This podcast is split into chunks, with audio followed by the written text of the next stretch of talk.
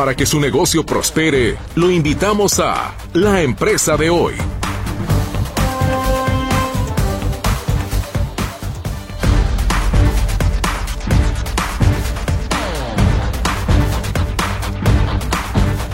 ¿Cómo está? Muy buenas tardes. Qué gusto me da poderle recibir en este espacio de media semana, la empresa de hoy. Espero que esté usted teniendo un muy buen día, una muy buena tarde también, un poco de calor ciertamente. Y mire que apenas estamos empezando. A ver qué nos espera más adelante. Pero bueno, mientras eh, pongamos también empeño en las cosas que hacemos, me parece que al final del día esa es una muy buena fórmula. Bienvenido sea usted a este espacio que le proporciona información en materia económica y empresarial. Miércoles 28 ya, a, a punto de terminar este segundo mes del año, febrero de 2024, y aquí vamos entonces con la información. El peso mexicano se depreció ante el dólar estadounidense este miércoles. La divisa local cayó ante el avance global del billete verde motivado por la cautela de los inversionistas en espera de un dato clave de inflación que se publicará mañana en Estados Unidos. El tipo de cambio cerró esta jornada en 17.11 unidades por dólar contra un cierre de 17.05 unidades ayer, con datos que proporciona el Banco de México, el movimiento en el precio significó una pérdida para el peso de 5.27 centavos o de 0.31%. El Banco de México actualizó a la baja el pronóstico de crecimiento 2024 que pasó de 3 a 2.8%. Sin embargo, el Banco Central recortó el pronóstico para este año por el efecto aritmético de un avance de la economía menor de lo esperado entre octubre y diciembre del 2023. La gobernadora del Banjico, Victoria Rodríguez, subrayó que los riesgos para el crecimiento de la actividad económica se mantienen balanceados. La Secretaría de Hacienda y Crédito Público publicó este martes en el Diario Oficial de la Federación el oficio mediante el cual se autoriza la incorporación de EI Banco como integrante de Banregio Grupo Financiero. Se trata de otro paso en el proceso para que EI, que hoy opera aún como el brazo digital de Banregio, inicie operaciones como un banco independiente, para lo cual ya cuenta con autorización por parte de la Comisión Nacional Bancaria y de Valores. El ánimo de los empresarios para invertir en México se mantiene estancado, pese al furor del nearshoring. No obstante, el empresariado denunció que la inseguridad se agravó en 4.3 puntos porcentuales durante el tercer cuatrimestre del 2023, reveló la Confederación Patronal de la República Mexicana Coparmex. José Medina Mora, presidente del organismo, precisó que el 54.5% de los empresarios fueron víctimas de algún delito como robo a transporte, cuya incidencia se elevó 8 puntos porcentuales, esto es, de 26 a 34%, y la extorsión, de 21 a 26%. La Comisión de Trabajo y Previsión Social del Senado aprobó la iniciativa para que los trabajadores gocen de 30 días de salario como aguinaldo iniciativa a la que se le conoce como doble aguinaldo. Sin embargo, aún falta camino para esta propuesta, pues aún debe ser aprobada por la Comisión de Estudios Legislativos, el Pleno del Senado y el aval de la Cámara Revisora. La semana pasada, el senador de Morena, Napoleón Gómez Urrutia, presentó una iniciativa de ley para que los trabajadores reciban 30 días de salario como aguinaldo y no 15, como sucede actualmente. El Instituto del Fondo Nacional para el Consumo de los Trabajadores, FONACOT, es una institución de crédito para los trabajadores formales del país que lleva operando ya 50 años. En un principio daba créditos para la adquisición de muebles en tiendas departamentales. Hoy otorga créditos a todos los trabajadores formales cuyas empresas están afiliadas y dadas de alta en el IMSS, Infonavit y SAT. Una de las ventajas de solicitar un crédito de Fonacot en vez de un lugar de uso común como un banco es que no tiene un monto límite, ya que depende del salario mensual del trabajador que lo solicita y el pago del crédito se hace a través de su trabajo constante y permanente. A mediados del 2024 quedará concluido el tren suburbano que conectará la Ciudad de México con el Aeropuerto Internacional Felipe Ángeles en el Estado de México, informa el secretario de Infraestructura, Comunicaciones y Transportes, Jorge Nuño. Recordó que en tan solo 39 minutos será posible llegar a la nueva terminal aérea desde la estación Buenavista de la Ciudad de México al Aeropuerto Internacional Felipe Ángeles. Actualmente la afluencia diaria promedio en el tren que va de Buenavista en la Ciudad de México a Cuautitlán en el Estado de México es de 165 mil usuarios. Y ahí le va esta. El gobierno de México debe cobrar más impuestos para mantener la prudencia fiscal y cubrir necesidades que mejoren la educación, infraestructura, transición digital y la lucha contra la corrupción y el crimen, destaca la Organización para la Cooperación y el Desarrollo Económico. De acuerdo con el Estudio Económico de México 2024, mejorar el marco fiscal daría un soporte más fuerte durante una recesión económica. El documento refiere que México, la segunda economía de América Latina, tiene la relación de impuestos más baja de la OCDE, organización que agrupa la mayoría de las economías más grandes del mundo. Esta tarde le saludamos con muchísimo gusto a mi compañera Luz Balvaneda, quien estará respondiendo sus llamadas telefónicas en el 33 38 13 15 15 y 33 38 13 14 21. A sus órdenes también tenemos las plataformas WhatsApp y Telegram en el 33 22 23 27 38. Mi compañero Gerardo Huerta le saluda en el control de audio y ante este micrófono su servidora Mercedes Altamirano. Y para esta emisión tendremos con nosotros esta tarde aquí en cabina al ingeniero Javier Cepeda. Él es consejero empresarial. Ya estaremos platicando con él. Por cierto, él es autor de dos libros. El primero de ellos, Cómo salir de jodido empresarialmente. Y el segundo, que ha escrito Cómo pagar menos impuestos legalmente. Y también, como cada 15 días, nos acompaña Coparmex y en esta ocasión tendremos a uno de sus miembros, Ulises Fernando Bernal Miramontes, quien es el director general de la empresa Ingeniería Topográfica Versa, para hablar de la presentación de Ingeniería Topográfica Versa y modelo de negocios. Gracias por acompañarnos esta calurosa tarde aquí en la empresa de hoy. Hacemos una pausa y ya estamos de regreso con usted.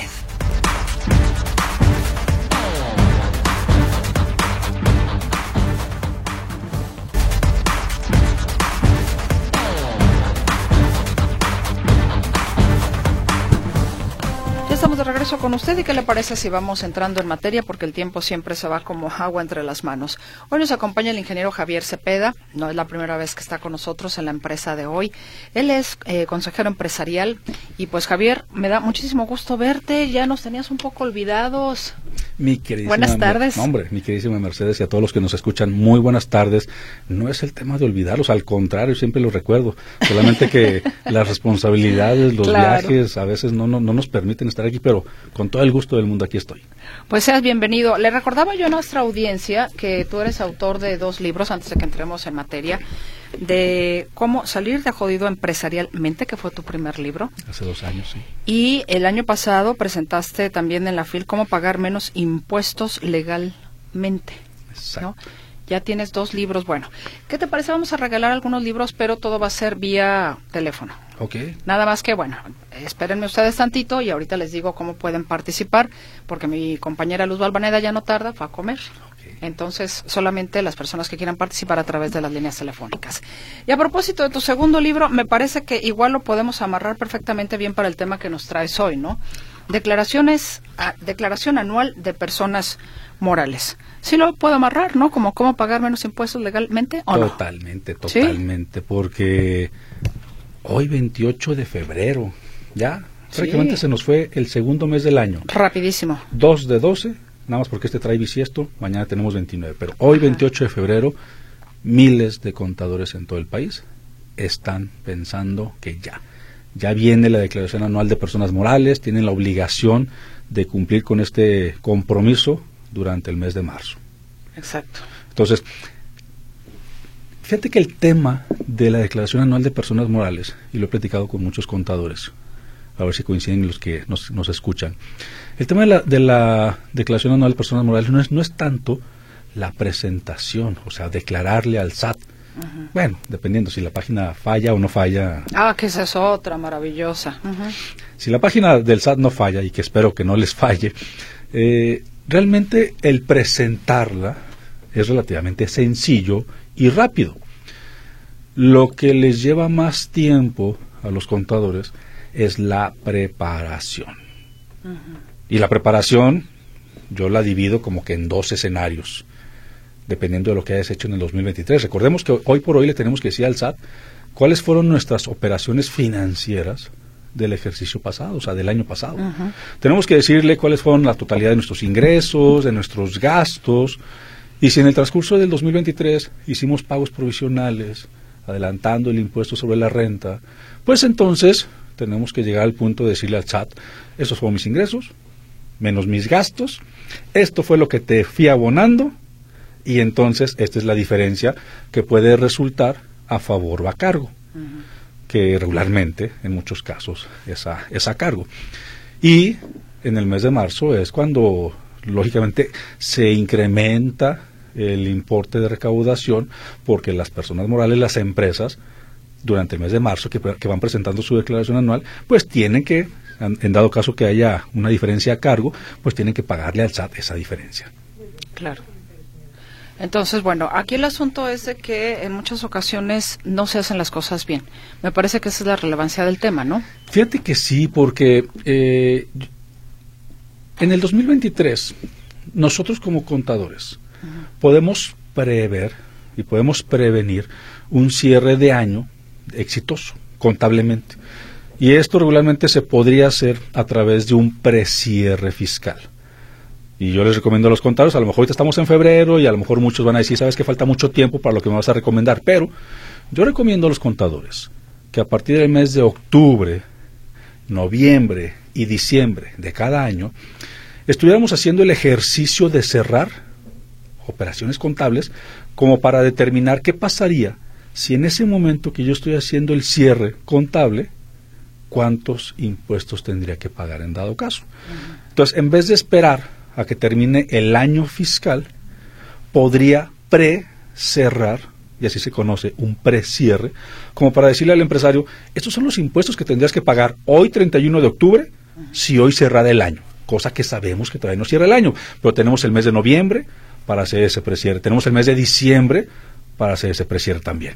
Entonces, hay quienes por el torbellino de actividades, responsabilidades, no nos damos el tiempo en octubre, noviembre, diciembre de prever este cierre fiscal y entonces nos vamos a la segunda parte que, que, es más compleja.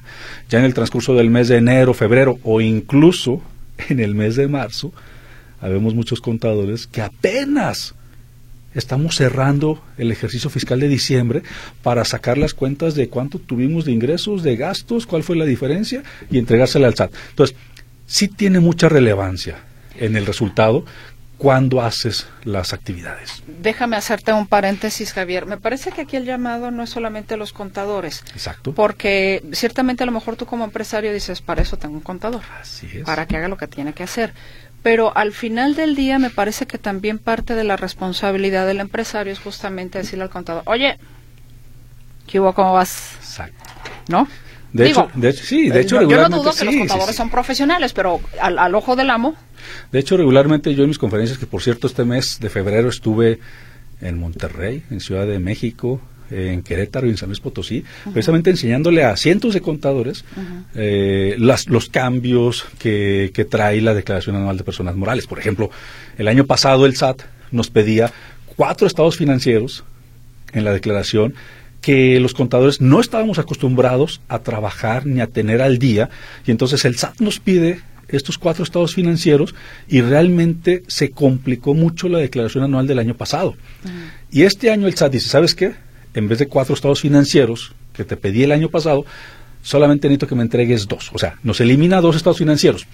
Y entonces, eh, en, estas, en estas conferencias se les decía a los contadores, ojalá y que hubiera más empresarios, así como un servidor, presente en este tipo de charlas, porque me queda claro que técnicamente hablando el contador es el que se encarga de presentar la declaración de los contribuyentes pero el responsable de la generación del ingreso, del gasto, de las operaciones que se van a declarar, somos los empresarios. Exacto. Y esto incluso eh, lo, menciono no solamente aquí con los que nos escuchan contigo, sino incluso, por ejemplo, en, la Confederación, en Concanaco. O sea, eh, recordemos que yo participo como coordinador de, del área de defraudación fiscal en Concanaco. Lo que busco a través de, esta área pues es informarle al contribuyente cuáles tipo de prácticas son indebidas, cuáles son las posibles consecuencias que tiene, pero sobre todo fomentar una cultura este, fiscal mucho más, mucho más elevada. Entonces,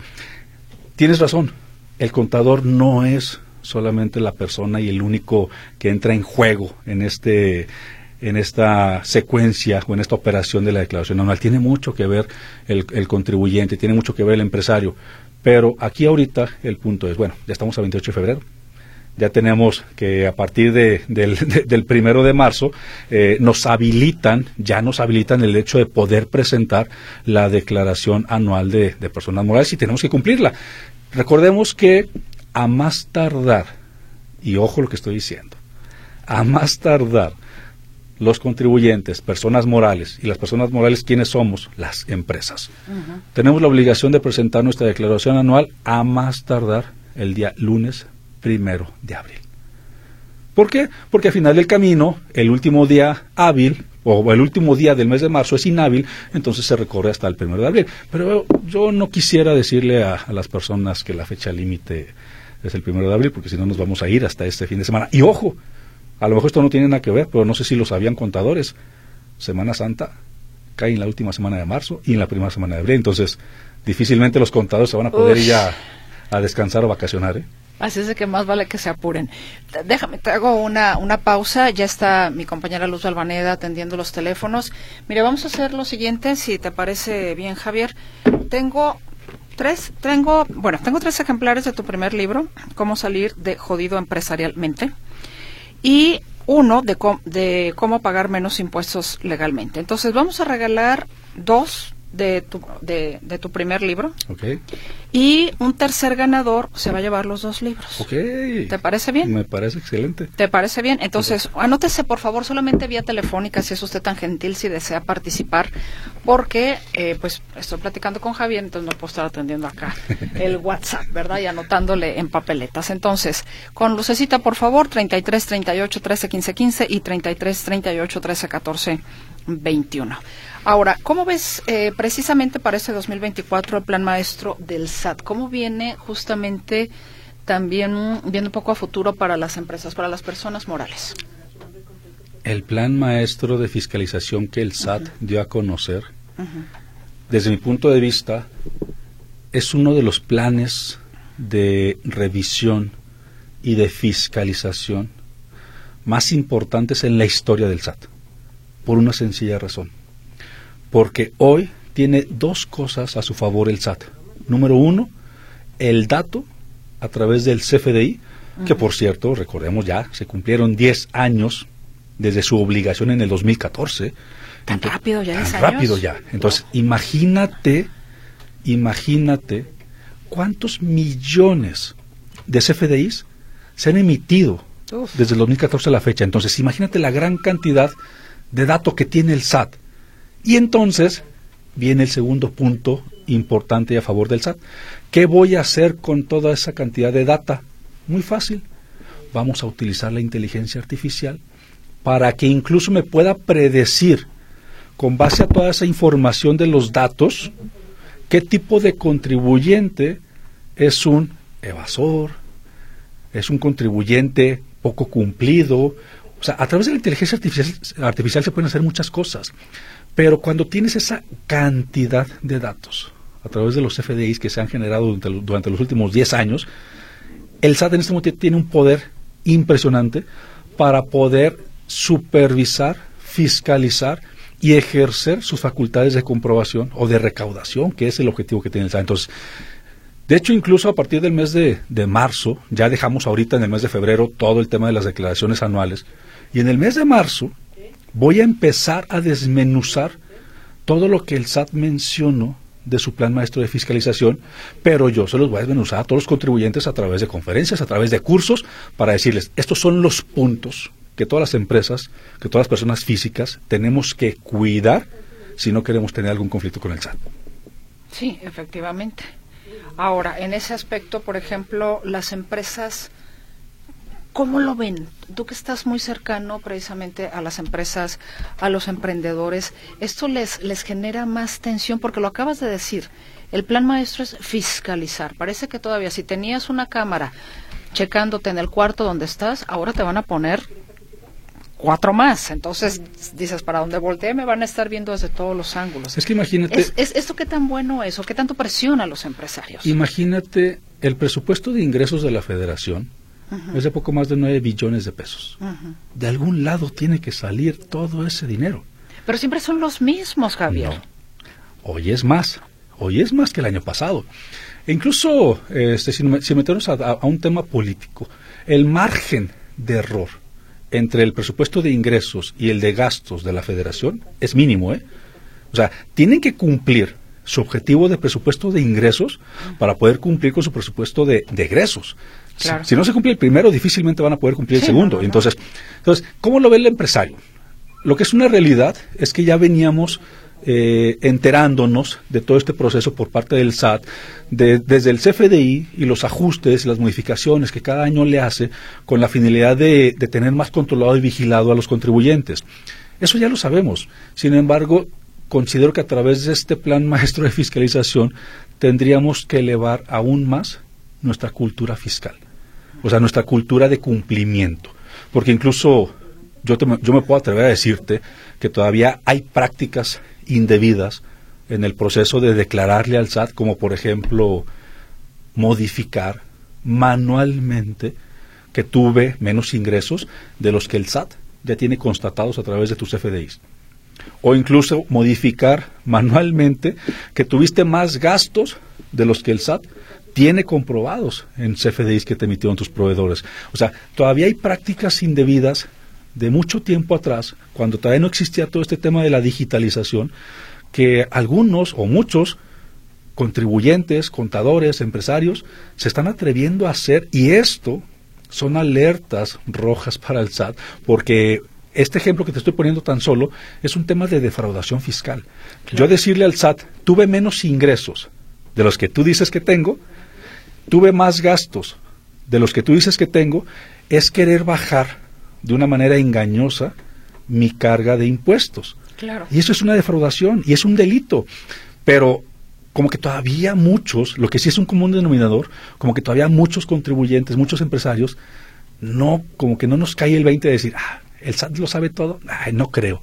O sea, como que todavía está ese, esa incertidumbre y realmente te lo digo yo que de cierta manera represento al sector empresarial a través de Concanaco y como consejero en el CCE, o sea, realmente la autoridad fiscal sí tiene la capacidad, sí tiene el poder, la tecnología y la necesidad de recaudación como para que si en este momento quisiera, poder ejercer sus facultades de comprobación con todos los contribuyentes. Sin embargo, van en un proceso en el que no pueden llegar con todas las empresas y con todos los contribuyentes de manera este, conjunta, porque si no prácticamente se detiene la economía. Entonces, van por bloques con los contribuyentes más conflictivos y luego van bajando con los que son menos conflictivos. No, y bueno, de ahí el tema de la inteligencia artificial, que será una herramienta de gran ayuda para el SAT. Sí, porque incluso, por ejemplo, hoy sin inteligencia artificial, los contadores no me dejarán mentir. Te llega un mensaje a tu buzón tributario, que por cierto es un mecanismo de consulta obligada o de comunicación obligada entre el contribuyente y la autoridad fiscal.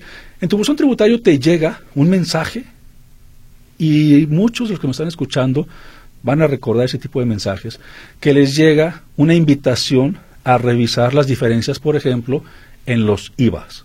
O sea, ¿sabes qué? Como que algo no me cuadra en tal año y en tal mes, el IVA que yo tengo que me tenías que pagar es tanto y tú me declaraste tanto.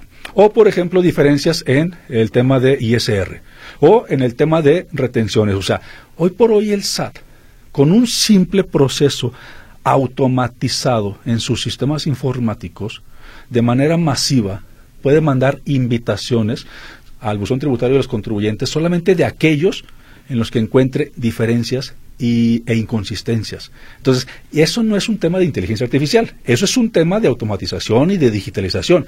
El tema de inteligencia artificial es el poder predecir qué tipo de contribuyente eres y qué tipo de tratamiento fiscal debo de darte o no permitirte. Recordemos una cosa, el certificado de sello digital es el mecanismo para poder emitir facturas electrónicas, recibos de nómina, de arrendamiento, recibos electrónicos de pago. Si yo no tengo un certificado de sello digital, no puedo facturar. Y el SAT tiene la facultad, en el momento en que así lo designe, de bloquearte ese sello digital. O sea, y entonces ¿A través de qué mecanismo se bloquea el sello digital? Pues a través de las diferencias, de las inconsistencias o del tipo de contribuyente que estás siendo con la autoridad fiscal. Son de las cosas que tenemos que cuidar. Tenemos que hacer una pausa, ya estaremos de regreso. Le agradezco su participación, ya están llegando por aquí. Le recuerdo que son tres libros de, del el primero que escribió Javier Cepeda, Cómo salir de jodido empresarialmente, y uno de su último, el último libro que escribió, Cómo pagar menos impuestos legalmente. Entonces hablamos de que dos de ustedes se van a llevar el primero y otra persona se va a llevar los dos libros. Llegaron varias llamadas, ¿eh? Sí, bueno, acá, acá tenemos entonces ya la participación, tenemos que hacer el corte y regresamos.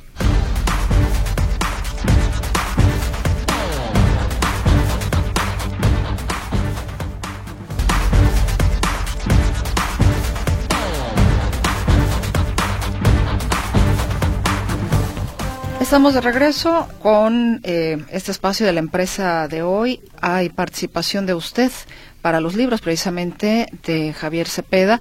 Bueno, empiezo con las papeletas. La señora Marta dice, yo tenía semanas sin poder entrar a la página y lo intenté con la contraseña de la e-firma y pude entrar después de muchos intentos y andar investigando. Lo que pasa es que en estos últimos días algo, algo está pasando, además de, este, de todas las cosas raras que pueden suceder de los vendes y todas estas cosas extrañas. La verdad es que en los últimos días la página se ha tenido ciertas complicaciones, incluso hay contadores que nos reportan el no poder presentar este, pagos provisionales del mes de enero, temas de diferencias de IVA, el no poder este, poner las pérdidas fiscales. O sea, tiene todavía sus detalles que yo eh, no me queda más que decirle a, las personas, a los contadores, tengamos paciencia, sigamos intentando. Y de nuestra parte, por ejemplo, a través de la Confederación, a través del Consejo Coordinador, este, abogar con las autoridades para que agilicen este proceso, porque el contribuyente quiere cumplir pero muchas veces no es posible por cuestiones técnicas del portal. Eso es lo que más coraje te da, ¿no? si no pagas, ahí andan atrás de ti. Ahí, ahí, sí te encuentran, ahí sí te hacen caso. Eh, hay una pregunta, Javier. Me llamo Daniel Galindo. Tengo una sociedad de acciones simplificadas. Contraté a una persona que tiene crédito de Infonavit y no sé cómo hacerle su nómina. ¿Alguien podría ayudarme o asesorarme? Timbró mi nómina en la página del SAT. Con todo gusto. Mira, si te enviaste la nómina, pues entonces quiere decir que si te diste, si te diste de alta, o sea, si, si estás, si tienes un, quizás un registro patronal, si diste de alta al trabajador, si te enviaste la nómina, algo, algo sucedió bien. Este, y, con todo gusto, si, si gustas ahorita le, compartimos el número de WhatsApp para que se pueda reportar y con todo gusto lo, lo, asistimos. María Guadalupe Casañada Rodríguez, eh, gracias, eh, te manda saludos. Gracias. Israel Ricardo Jaime Carrillo, pueden saludar a mi esposa que es encantadora. Se llama Giselle Sánchez. Giselle, muy buenas tardes, gusto en saludarte. Me imagino que sí has de ser igual de eh, encantadora como dice tu, tu marido. Un abrazo. Alejandro Ramírez García, quiero mandar saludos a todos. Excelente tema del programa, felicidades. Em, también José Sandoval Estrada, felicidades por el programa. Saludos a todos en el programa Josefina Ramírez Tafoya y José Sandoval Estrada. Y a ver, por aquí, eh, Alejandro González Hernández, por favor, vía telefónica, porque Lucecita es la que me está, haciendo, me, está ayudando a anotar sus nombres en las papeletas, porque yo estoy aquí en la conversación con, eh, con Javier. Ya casi acabamos, ciertamente, pero bueno. Que por cierto, te voy a decir una cosa. Dime. Yo no sabía que, iba a estar, que iban a estar mis libros aquí el día de hoy, pero... desde la otra vez. Adelantándome, adelantándome, te voy a decir. El libro de que, que publiqué y presenté en la pasada feria Internacional del Libro en Guadalajara, que fue el, en noviembre. Este libro, ¿Cómo pagar menos impuestos legalmente? Les voy a hacer un, un, rápido, una rápida reseña. La primera parte del libro habla de todo el tema de las operaciones simuladas, la compra-venta de facturas, las prácticas indebidas, las consecuencias, etcétera, etcétera. Pero la, la segunda parte de este libro trae un caso práctico y les indico paso a paso el cómo implementar las estrategias fiscales en el marco de lo legal más comunes, que quizás muchos contadores saben y a lo mejor no implementan, que quizás muchos contribuyentes o empresarios no saben. Imagínate nada más, para no comerme todo el tiempo. En ese caso práctico, donde pongo el ejemplo de una empresa, imagina que tenía que pagar 10 pesos de impuestos antes de que llegara conmigo.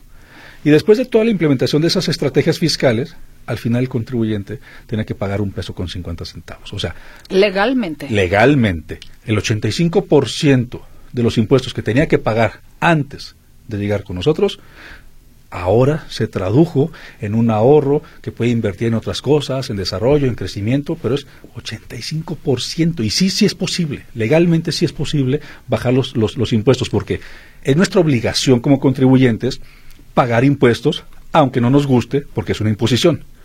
Pero está en nuestro derecho constitucional pagar los menos impuestos posible, siempre y cuando sea en el marco de lo legal. Pues qué buena reseña, qué buen resumen. Ahí está, por cierto, su interés, que por cierto, mira, Benjamín Serna Morales dice, saludos a todos en el programa.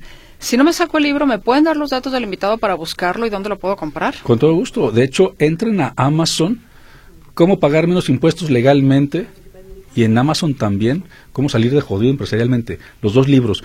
Y, ahorita que me, que me recordaste de, de Amazon, en diciembre casi se convierte en el libro más vendido de la plataforma. Ah, o sea, fue tan impresionante cómo la gente lo aceptó y lo recibió, porque la gente está ávida de una mayor cultura fiscal. Pero no había algo así tan plasmable, tan en llano como para decirlo. Entonces, entren a Amazon, cómo pagar menos impuestos legalmente, ahí está y lo pueden adquirir. Es más, y si gustan y necesitan, se los mando dedicado. Tus eh, redes sociales para que la gente igual te pueda consultar, por favor, Javier. En todas las redes sociales me encuentran como arroba Javier Cepeda Oro. En arroba Javier Cepeda Oro en todas las redes sociales me encuentran, me preguntan, respondo, interactuamos, convivimos.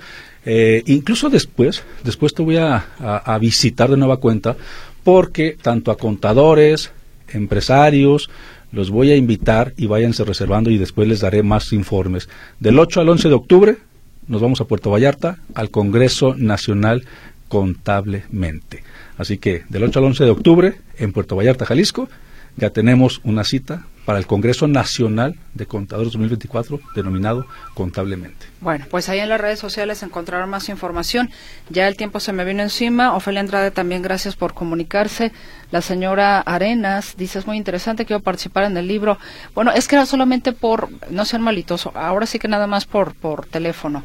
El SAT siempre tiene las de ganar, dice el señor Sergio Segura. Eh, me interesa el libro, Claudia Sinaí. Bueno, les pedí que fuera por teléfono porque no les podía yo anotar en esta ocasión. Don Alejandro González Hernández, gracias también por su comentario. Aquí tengo las papeletas. Los nombres están hacia abajo para que Javier no vea ni, mucho menos. Entonces yo te voy a pedir, por favor, Javier, que saque los dos primeros, las dos primeras papeletas para ver quiénes son los ganadores únicamente de cómo salir de jodido empresarialmente tu primer libro, por favor. Excelente. Y la persona que se lleva un libro de cómo salir de jodido empresarialmente. Se llama Israel Ricardo Jaimes Carrillo. Perfecto, ese es uno de nuestros ganadores. El otro, por favor. La segunda persona que se lleva un libro de cómo salir de jodido empresarialmente se llama Benjamín Cereza. A ver, a ver. Regrésamelo. Cerna. Cerna, perdón. Benjamín, Cerna, Morales. Morales. Perdón, Benjamín, por cambiarte el apellido. Pero te llevas el libro. Y ahora el que saques, mi estimado eh, Javier, pues va a ser precisamente el que se lleve los dos libros. ¿Te parece bien? Me parece excelente. Bueno, a ver, échale. Y la, la persona que se lleva dos libros, Cómo salir de jodido empresarialmente, y uno de Cómo pagar menos impuestos legalmente. Ah, mira, tocayo, Javier Arturo Aguilera Gomar. Dicen que los últimos siempre seremos los primeros y Javier fue uno de los últimos que que llamo. Entonces, felicidades, Javier. Si me lo permiten, se los mando dedicados para que les, este, se los podamos entregar con una dedicatoria. Ah, pues aquí los, aquí los tienes, tienes los nombres. Javier, yo te agradezco infinitamente el favor de tu presencia esta tarde aquí en la empresa. me encanta, me encanta regresar a casa. Muchas gracias. Javier Cepeda, usted lo conoce, es consejero empresarial y nosotros seguiremos con más contenido aquí en la empresa de hoy.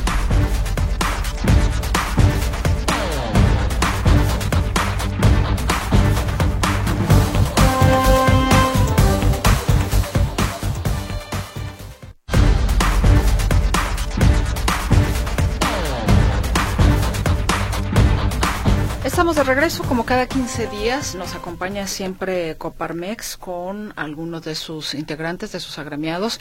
Y en esta ocasión recibo con mucho gusto al ingeniero Ulises Fernando Bernal Miramontes.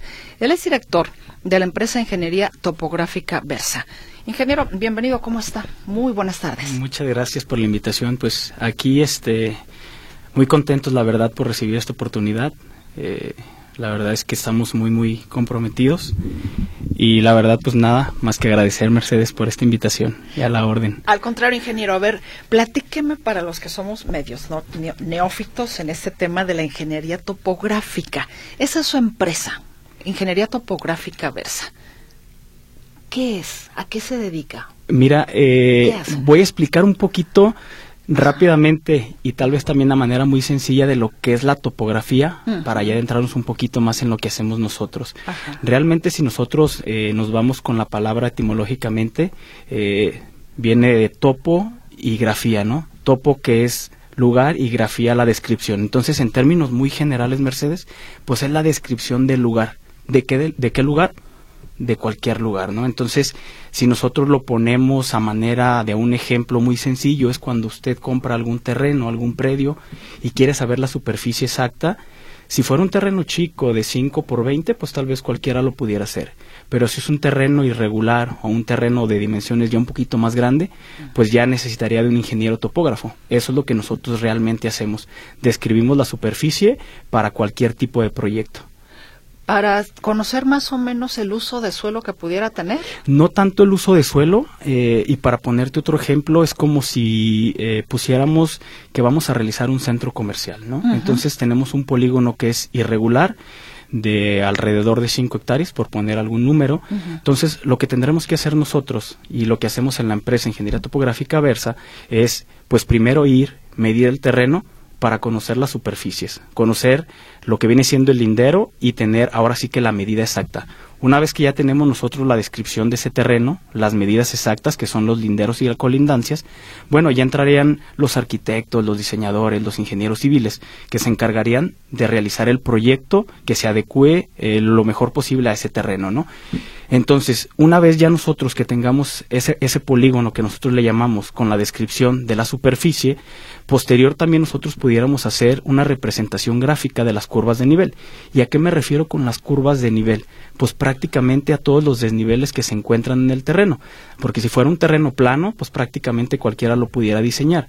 Pero si nos vamos aquí no muy lejos en las cañadas, pues realmente la topografía del suelo es muy accidentada. Entonces, toda esa representación que realmente es difícil verla a manera física, nosotros la representamos a través de la tecnología, la graficamos y le hacemos un modelo tridimensional. Ese modelo tridimensional lo podemos palpar en la, en la computadora y ya los ingenieros que se dedican a los proyectos ya pudieran eh, analizar y con ese tipo de herramientas pues realmente poder hacer la proyección completa de, de, en este caso el centro comercial o cualquier cualquier proyecto de infraestructura Estamos hablando que ustedes son la piedra angular de la que los profesionales que siguen para la realización de algún proyecto. Sí, es correcto, Mercedes. ahí, ahí se van a, a respaldar. Mira, la verdad es que la ingeniería topográfica es algo tan bonito porque nosotros estamos antes, durante y después de la ejecución.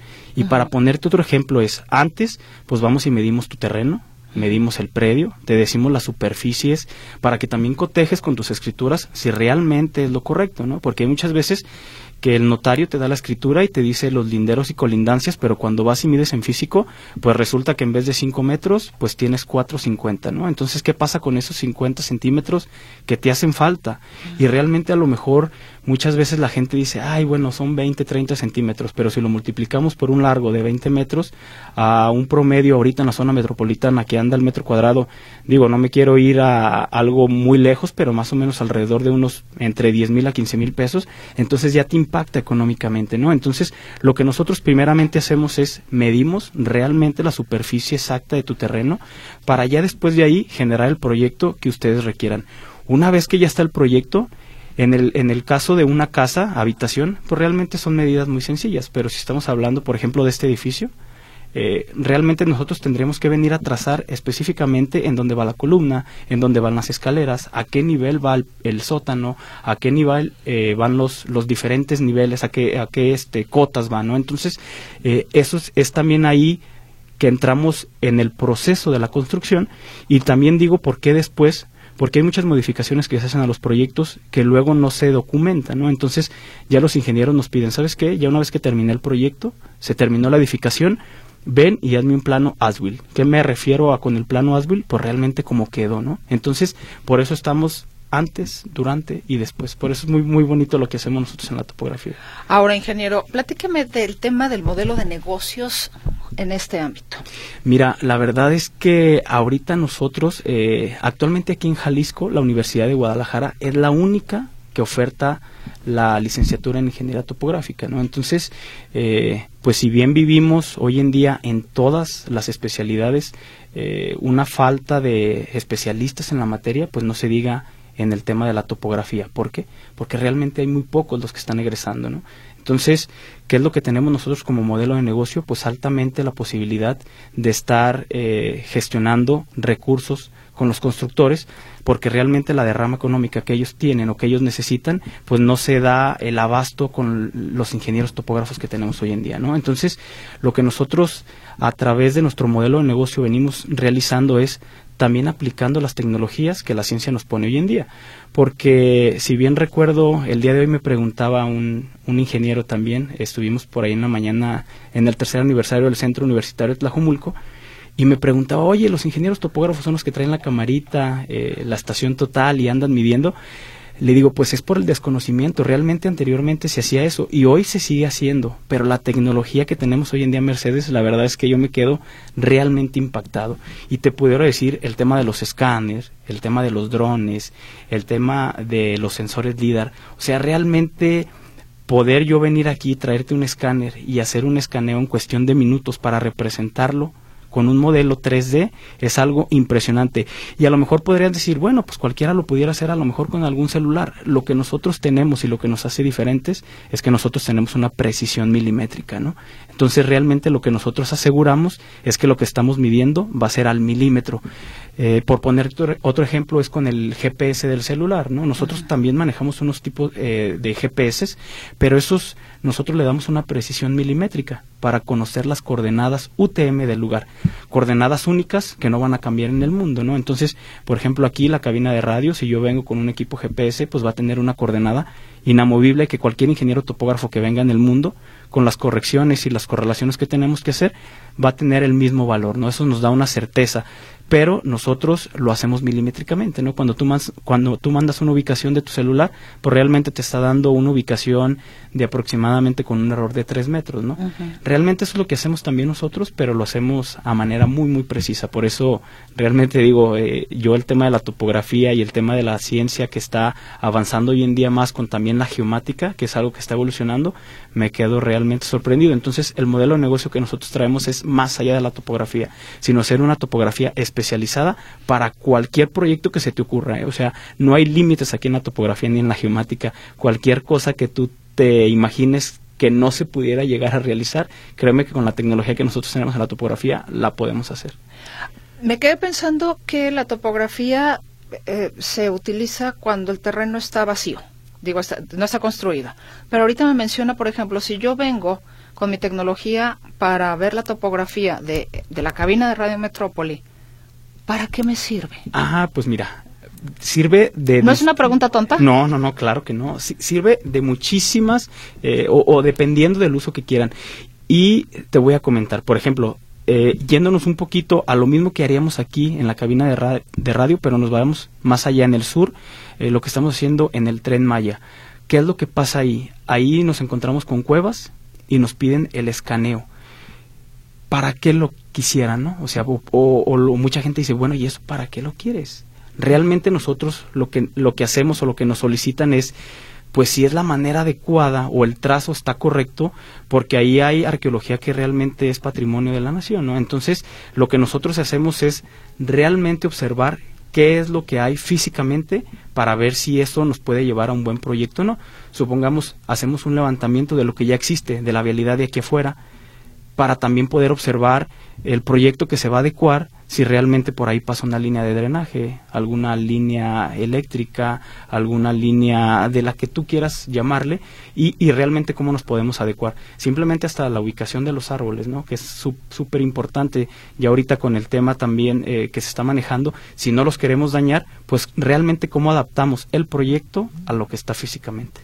Entonces, ¿Versa de trabajo o trabaja con el Tren Maya? Trabajamos realmente en todos, en todos este, los proyectos de ingeniería que nos nos invitan y realmente hemos tenido participación también allá en el Tren Maya. En ese sentido, entonces, también se, cuidó el tema de la ecología con lo que ustedes estaban viendo, porque ha habido críticas en relación también a la devastación. Sí, mira, ahí, son temas ya eh, que prácticamente no entran a discusión por nosotros. Realmente lo, lo que nosotros hacemos es un servicio especializado, a nosotros nos contratan, nosotros no dañamos absolutamente nada porque lo que nosotros hacemos únicamente es un modelo tridimensional de todo lo que estamos observando. Ya realmente cuando ellos entran y hacen la construcción de las ingenierías, pues ya eso es ahí lo que están devastando, ¿no? Pero realmente nosotros como ingeniería o ingeniería topográfica, lo único que hacemos es la representación gráfica de lo que estamos observando. Aquí le mandan un saludo, ingeniero. Felicitaciones, Ulises, de su amigo Alonso Mayoral. Gusto en oírte. Ah, perfecto. Muchísimas gracias. También por aquí dice Elías Gutiérrez, excelente invitado y tema bastante interesante para todos los radioescuchas. Un saludo, Elías. Ahora, ¿cómo está? Nos decía que faltan ingenieros topógrafos. Sí, nos hacen falta. Es decir, que la tecnología no sustituye al humano. No. Digo, por mucha tecnología que se tenga, no, no sustituye al ser humano. Sí, justamente platicaba en días anteriores con el director de geomática aquí en Guadalajara y, y, realmente la tecnología que tenemos, eh, pues lo observamos también, te digo, y yo lo hago también mucho el ejemplo, pues con el tema de los celulares, ¿no? Podemos tener un celular de la mejor tecnología, pero si no lo sabemos utilizar, realmente no le vamos a sacar el mayor provecho, ¿no? Ah, qué buena analogía, ingeniero. qué buena analogía. Lo mismo pasa con los equipos de topografía, ¿no? Eh, y hay mucha gente eh, que realmente se enseña, no está estudiada y se enseña en el campo y eso también es manera de aplaudirse, no pasa nada. El tema es que se capaciten para realmente poder aprovechar el equipo al máximo, porque lo que hoy nos ofrece la tecnología, por ponerte también el ejemplo de los drones, ¿no? que es algo que ya mucha gente está utilizando para hacer topografía eh, y realmente son cosas que anteriormente ya se venían haciendo, ¿no? El caso de la fotogrametría, las eh, cartas topográficas que anteriormente se hacían en el INEGI, pues a través de avionetas y con fotografías, lo que nos hace el dron hoy en día más fácil es que podemos capturar imágenes que difícilmente anteriormente las podíamos tener más eh, a manera más fácil, ¿no? Entonces, realmente ahorita lo que nos está haciendo la tecnología es hacernos las cosas muchísimo más fáciles, pero realmente tenemos que tener el conocimiento de lo que estamos realizando para poder llevar a cabo las, las ingenierías. Me, me dice, ingeniero, que esto, eh, bueno, la topografía la utilizan para saber cómo es el terreno, cómo se puede construir, qué cualidades, qué deficiencias tiene, no sé, en términos generales. Eso también lo utilizan, por ejemplo, para la eh, evaluación de, las casas? Sí, también. De hecho, tenemos este mucha comunicación nosotros con los evaluadores, porque al final de cuentas eh, lo que nos piden también es un levantamiento topográfico para conocer las medidas, ¿no? Entonces, realmente ya también es una especialidad la evaluación, pero va muy pegado a la evaluación y la topografía. Hay muchos ingenieros topógrafos que también les mando muchos saludos de aquí de Guadalajara, que después de estudiar la carrera en licenciatura en ingeniería topográfica, estudian una maestría en evaluación y lo llevan muy de la mano. ¿Por qué? Porque realmente es algo complementario a la topografía. Ingeniero, se nos acaba el tiempo. ¿Tienen redes sociales o dónde los pueden encontrar? Sí, nos pueden encontrar en las redes sociales, en Instagram y en Facebook, como Ingeniería Versa. Y igual les paso mi contacto de WhatsApp, es el triple tres 496-2564. Ahí con muchísimo gusto los podemos atender eh, en la página de Instagram para que vean todo lo que hacemos y pues quedo completamente a la orden. Repite el teléfono, por favor. 333-496-2564, ingeniero Ulises Bernal. Ingeniero, y Versa es con B grande y S. Es para correcto. que la gente lo busque. B de bueno. B de bueno. Ah, Ingeniero Ulises Fernando Bernal Miramontes, director general de Ingeniería Topográfica. Versa, muchísimas gracias por estar con nosotros. Gracias a ustedes. Muy amable. Y gracias a usted. Hasta la próxima.